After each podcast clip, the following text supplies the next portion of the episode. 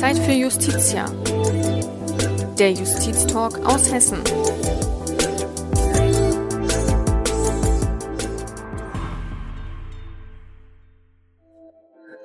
Liebe Zuhörerinnen und Zuhörer, herzlich willkommen zu einer neuen Folge Zeit für Justitia, der Justiztalk aus Hessen.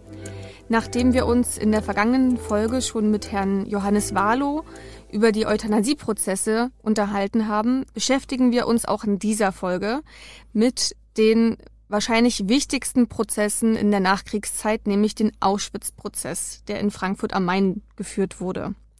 Dazu begrüße ich ganz herzlich meinen heutigen Gesprächspartner Gerhard Wiese, der als jüngster Staatsanwalt bei den Auschwitz-Prozessen beteiligt war. Bevor wir aber über die Verhandlung an sich sprechen wollen, würde ich gerne Ihnen, liebe Zuhörerinnen und Zuhörer, Herrn Wiese als Person besser vorstellen. Herr Wiese wurde am 26. August 1928 in Berlin geboren und hat sogar den Zweiten Weltkrieg als junger Erwachsener miterlebt. Er wurde als Flakhelfer im Alter von 15 Jahren eingezogen. Herr Wiese, welche Erinnerungen haben Sie denn noch an diese Zeit? Ich war mit meinen Klassenkameraden, soweit sie Jahrgang 28 waren, zusammen einer schweren Flakbatterie in Westen Berlins zugeteilt worden. Der Jahrgang 27 war eingezogen, zunächst Arbeitsdienst, und wir traten als nächster Jahrgang an seine Stelle. Schwere Flakbatterie bedeutet, dass wir also die vier Geschütze, die dazugehörten, 9,5 Millimeter.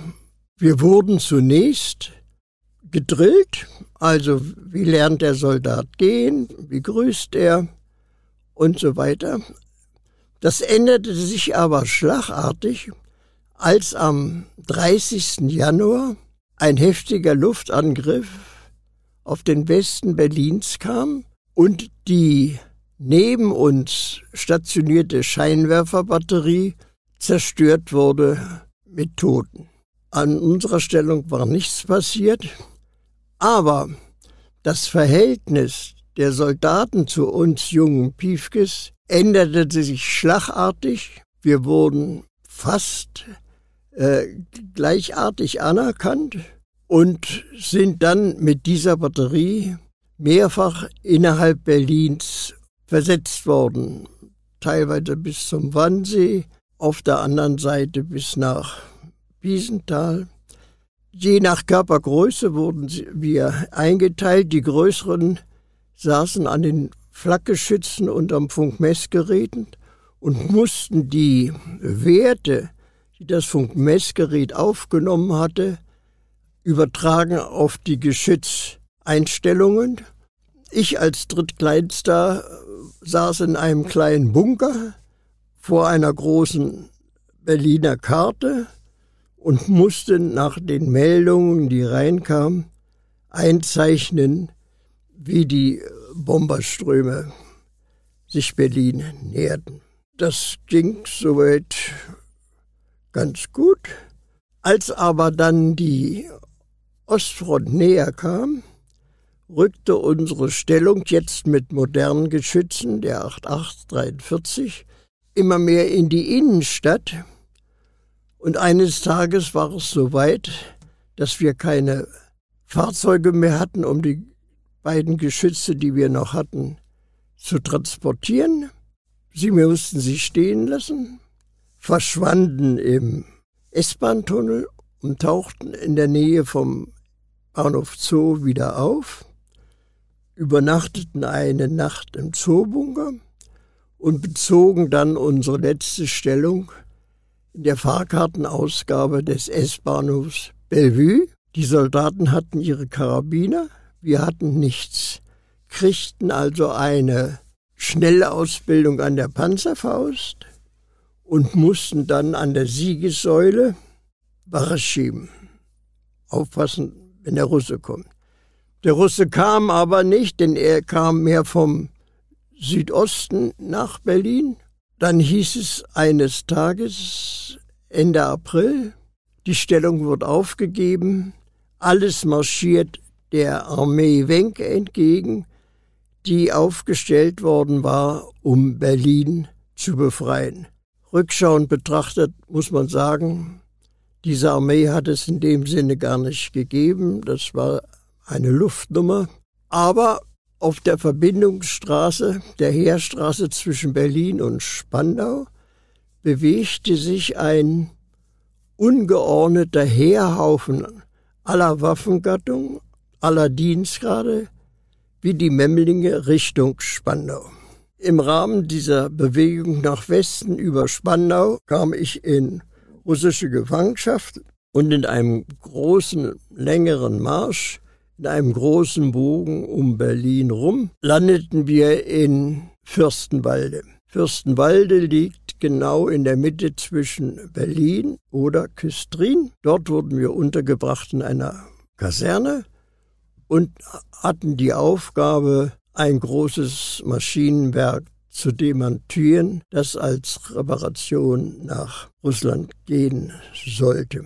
In der Zwischenzeit waren die Arbeitsgruppen zwei und drei, also die noch etwas kräftiger waren als wir kleinen Piefkes, nach Osten abtransport. Im Sommer waren wir dann letztlich nur noch vier Jugendkompanien. Ende August hieß es dann plötzlich, die Russe braucht die Kaserne, ihr werdet entlassen. So war ich dann Ende August nach dem A, das äh, W im Russischen ist ein B, in Freiheit S-Bahn, Straßenbahn fuhren zum Teil schon. Also ich kam nach Hause. Das war genau an meinem 17. Geburtstag.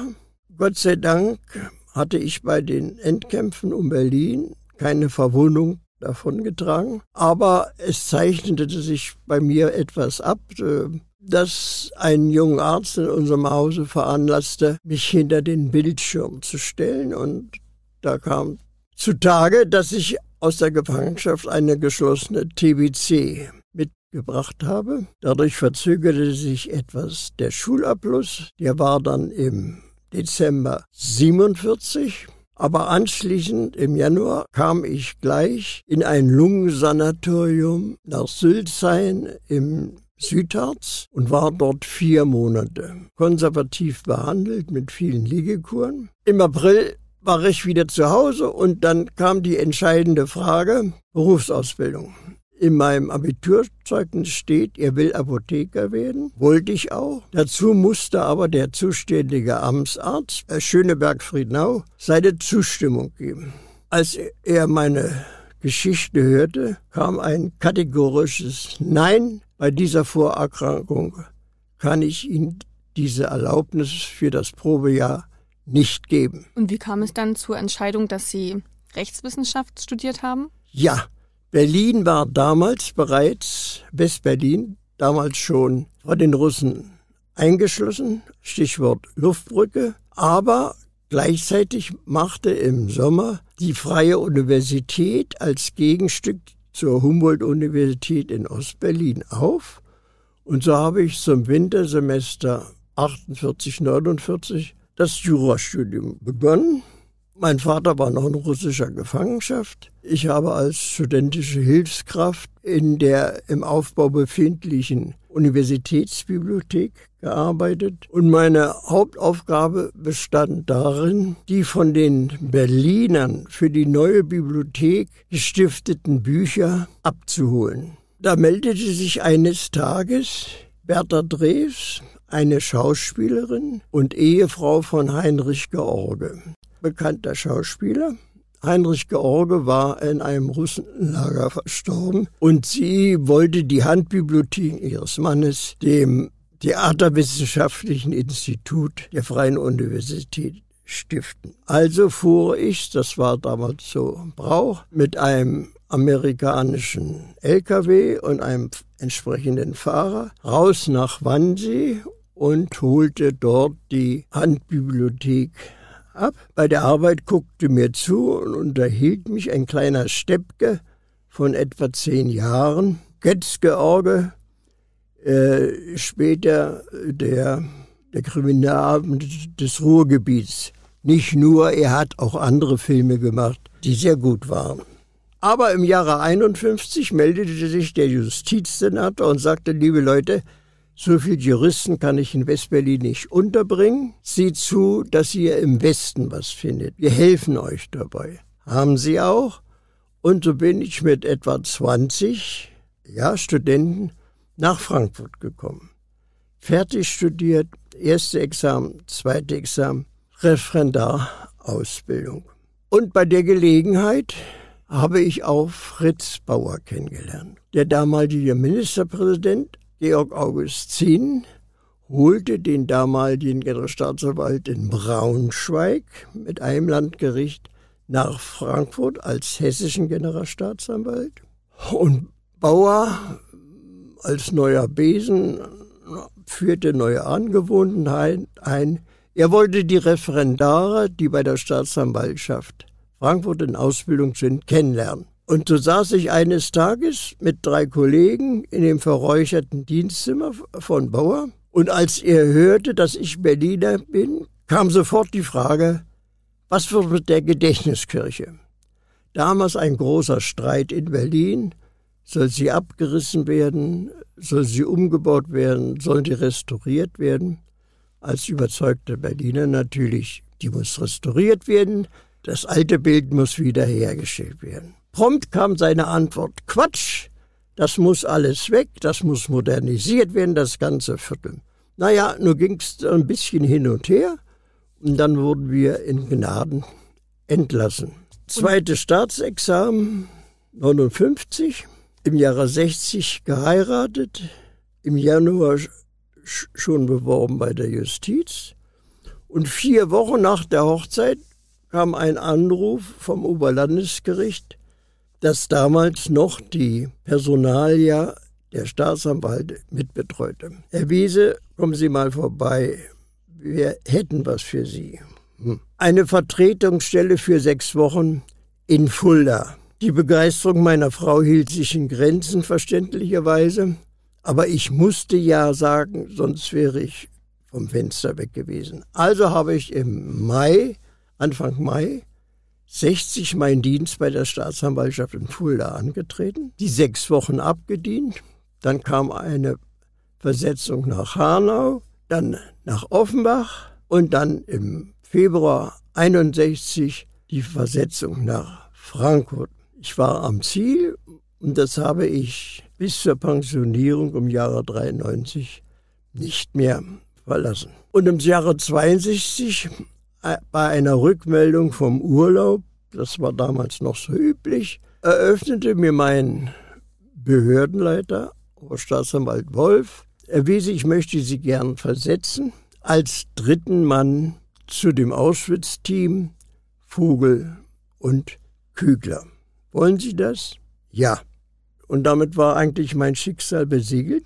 Ich kam zu den dreien dazu, und zwar zu einem Zeitpunkt, wo der damals noch vorgesch oder die damals noch vorgeschriebene gerichtliche Voruntersuchung abgeschlossen war. Und jetzt musste die Anklageschrift gefertigt werden und das bei 22 Angeklagten für zweimal ein bisschen ich. Also der dritte Mann muss dazu. Jetzt will ich einmal einhaken, weil Sie gerade gesagt haben, dass die Ermittlungen wurden ja schon abgeschlossen oder waren abgeschlossen. Was haben denn Herr Vogel und Herr Kügler Ihnen über die Ermittlungen berichtet.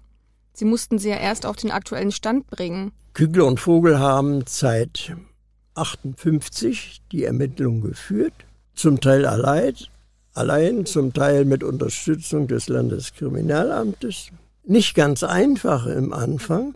Wie soll man an Zeugen rankommen? Und da gibt's den Hermann Langbein aus Wien, damals Vorsitzender des Internationalen Auschwitz-Komitees, der auch Häftling in Auschwitz war, aber einen Häftlingsposten hatte, der ihm sehr viel Einblick in das Lagergeschehen ermöglichte. Und der hat gleich nach 45 angefangen, frühere Häftlingskameraden anzuschreiben was sie erlebt haben, ob sie konkrete Belastungen gegen bestimmte SS-Leute haben. Und dann ging das wie das Schneeballsystem und, und wir hatten plötzlich eine ganze Reihe von Zeugen, Österreich, Polen und so weiter.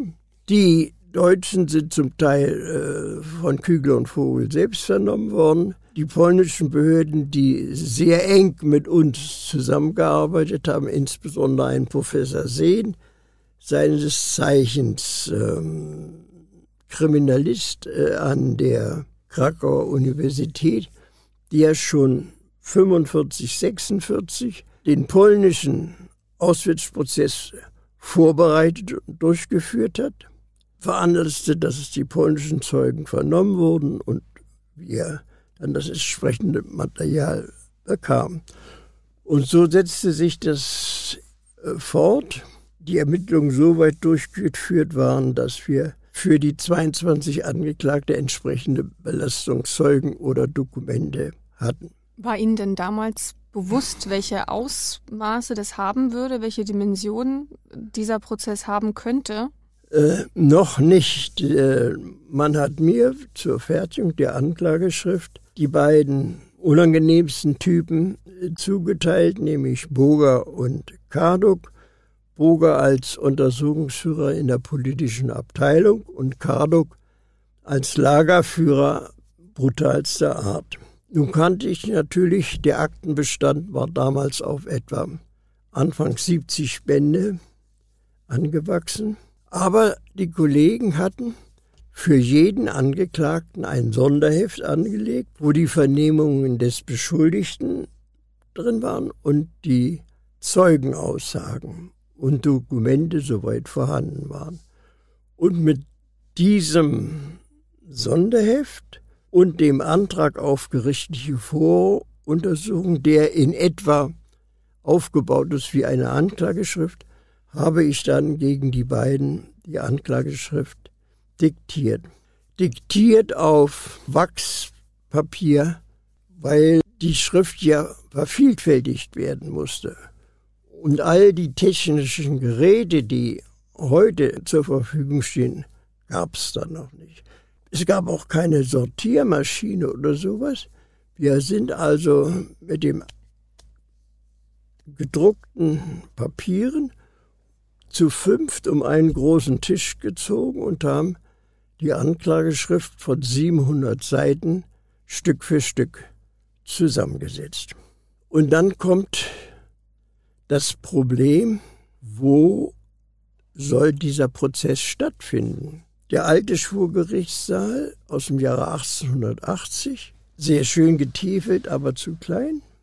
Der neue noch nicht fertig. Also schloss der damalige Landgerichtspräsident Dr. Greif, der dafür verantwortlich war, den Raum zu stellen, ein Vertrag mit der Saalbau AG. Die Saalbau AG war zuständig für den Aufbau der Bürgerhäuser in und um Frankfurt. Und man hat vereinbart, dass das Bürgerhaus Gallus für neun Monate der Justiz zur Verfügung steht. Die Zeit ging ins Land. Die Eröffnungsstrafkammer hat die Anklage zugelassen und nun wurde das letzte Schwurgericht einberufen. Zur Erinnerung, damals war das ja in Schwurgerichtsperioden eingeteilt und wenn eine Periode mit verschiedenen Fahren gefüllt war, wurde die geschlossen und die neue eingerichtet. Und unser Verfahren kam in die vierte und letzte Periode und musste auf jeden Fall im Jahre 63 noch begonnen werden. Wäre das nicht der Fall gewesen, wäre die ganze Mühe vorher umsonst gewesen und das neue Schwurgericht im Jahre 64 hätte sich einarbeiten müssen und so weiter und so weiter. Mit Drücken und Schieben haben wir dann am 20. Dezember 1963 im Stadtverordnetensaal im Römer das Verfahren eröffnet. Bevor wir jetzt direkt in die Verhandlung einsteigen, würde mich noch interessieren, wie groß denn das Interesse an der Bevölkerung bestand, überhaupt Aufklärung zu betreiben und inwiefern denn klar war, welches Recht auch angewandt werden soll. Vielleicht können Sie darauf noch mal näher eingehen. Die Bevölkerung war vor 8. Mai Waffenstillstand, keine Bombennächte mehr, aber zerstörte Städte, keine Wohnung. Also das stand im Vordergrund, wie werde ich satt? Dann kam der Nürnberger Prozess, der große, dem schlossen sich zwölf Militärgerichtsverfahren an gegen Ärzte, Rechtsanwälte, Einsatzkräfte und so weiter.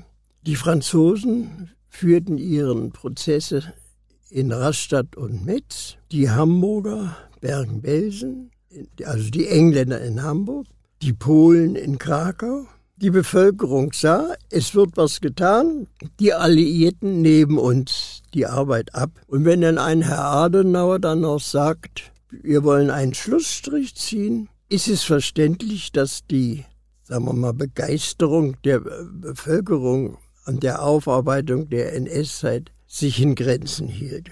Angewandt wurde damals das Strafgesetzbuch, das im Jahre 1871 nach der Reichsgründung geschaffen wurde. Und äh, damit sind wir auch gut über die Runden gekommen. Das Schwurgericht war noch das alte Schwurgericht.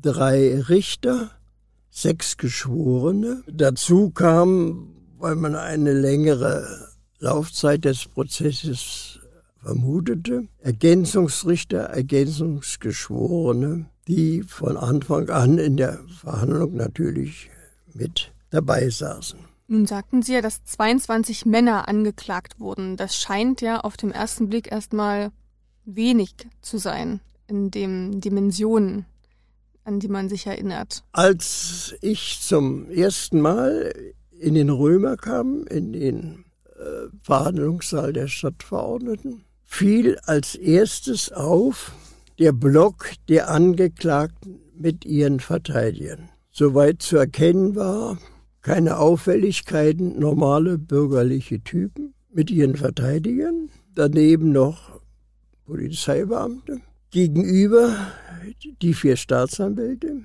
daneben zwei Nebenklägervertreter, Anwälte, Rechtsanwalt Ormund und Rechtsanwalt Rabe, auch Rechtsanwalt Kaul aus Ostberlin, der die Nebenkläger aus der DDR vertrat und auch sich der Zeugen annahm, soweit sie überhaupt ausreisen durften zu dem Prozess. Da wurde sehr sorgfältig gesiebt und das eine oder andere wurde dann plötzlich krank und konnte nicht kommen. Das war der Stand der Dinge. Und der Prozess begann damit, und davon war der Vorsitzende nicht sehr begeistert, die Staatsanwaltschaft präsentierte vier sachverständige Zeugen vom Institut für Zeitgeschichte in München.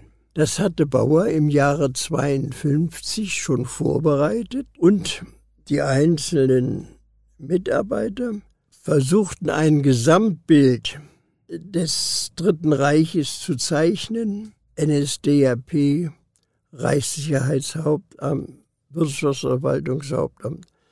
Also, dass die Richter und Geschworenen und auch die Zuhörer einen Überblick bekamen und mit den Begriffen, die dann in der Hauptverhandlung fielen, auch was anfangen konnten. Und dann kamen die ersten Zeugen und das setzte sich fort.